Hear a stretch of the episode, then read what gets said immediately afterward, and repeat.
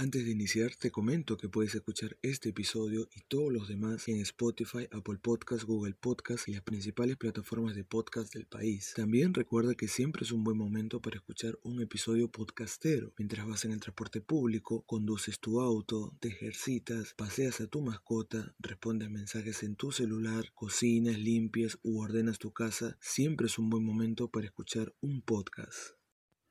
Hola, hola, buen día. Bienvenidos al programa. En esta edición hablaremos sobre la clasificación mundial de la libertad de prensa 2020, titulado por Reporteros sin Fronteras como Entramos en una década decisiva para el periodismo y el coronavirus es un factor multiplicador. En esta nota, en específico, en la edición 2020 de la Clasificación Mundial de la Libertad de Prensa de Reporteros Sin Fronteras, se muestra que la próxima década será decisiva para el futuro del periodismo. La pandemia del COVID-19 resalta y amplifica las múltiples crisis que amenazan al derecho de una información libre, independiente, plural y fidedigna.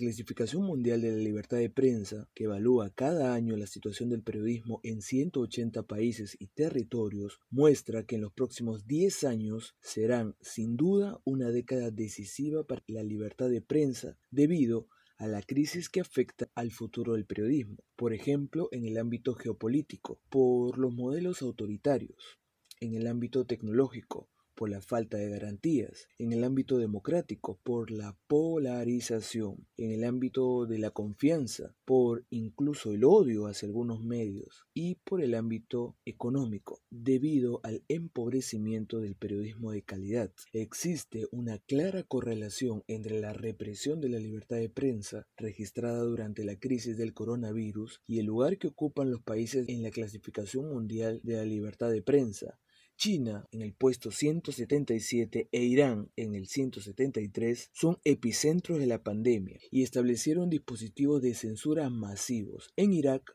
puesto 162, el gobierno suspendió la licencia de trabajo de la agencia de noticias Reuters durante tres meses, horas después de que ésta publicase una nota que cuestionaba las cifras oficiales de casos del COVID-19. En Hungría, puesto 89, el primer ministro Víctor Orbán hizo que se aprobara una ley relativa al coronavirus que sanciona la difusión de noticias falsas con penas de hasta cinco años de prisión, una forma de coacción completamente desmesurada. En 2020, Noruega conserva por cuarto año consecutivo el primer lugar de la clasificación, mientras que Finlandia se mantiene en la segunda posición. Dinamarca se ubica ahora en el tercer lugar, ya que Suecia y los Países Bajos, cuarto y quinto lugar respectivamente, sufrieron un descenso debido al aumento de los casos de acoso a periodistas en Internet. En el otro extremo de la clasificación está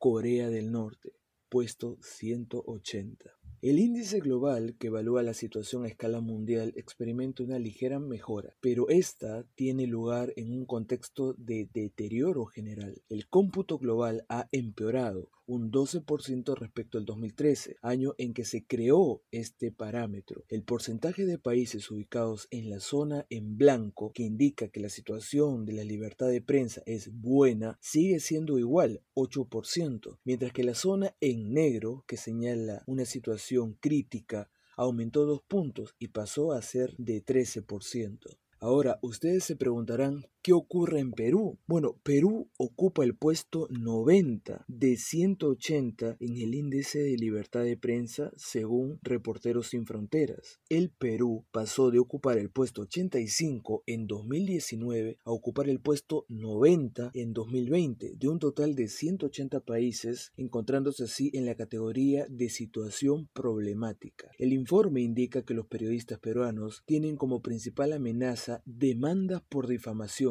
debido a una legislación desfavorable que los enfrenta a intimidación y procesos judiciales. Además, se encuentran en constante riesgo por represalias cuando cubren conflictos sociales, ambientales o exponen casos de corrupción relacionados a entidades estatales y el narcotráfico. Otro de los aspectos que se destaca es la alta concentración de ingresos y propiedad de los medios de comunicación, sobre todo de los medios impresos y web pertenecientes a un solo grupo comercial en el que mantiene un nivel extraordinario de dominación tanto económica como en términos de influencia. El continente americano sigue al europeo como el más favorable para la libertad de los medios, pese al papel de Estados Unidos y Brasil, quienes se están convirtiendo en modelos de hostilidad. Otros países de la región como Venezuela, Bolivia, México, Colombia, Honduras, Guatemala y Nicaragua figuran en el ranking dentro de la categoría situación difícil, mientras que Cuba lo hace dentro de la categoría situación muy grave. El barómetro de violaciones a la libertad de prensa, según Reporteros Sin Fronteras, indica que en el 2020 se ha asesinado a 10 periodistas y un asistente de medios. Y hasta abril de 2020, más de 228 periodistas se encuentran encarcelados. Esto ha sido todo por hoy. Los invito a suscribirse, darle me gusta, comentar y compartir los programas. Gracias a todos ustedes. Nos reencontramos en el próximo episodio. Buen día para todos. Antes de terminar, recuerda que puedes ayudarme financiando este proyecto a través de Patreon o PayPal. Te dejo los enlaces en la caja de descripción de este episodio.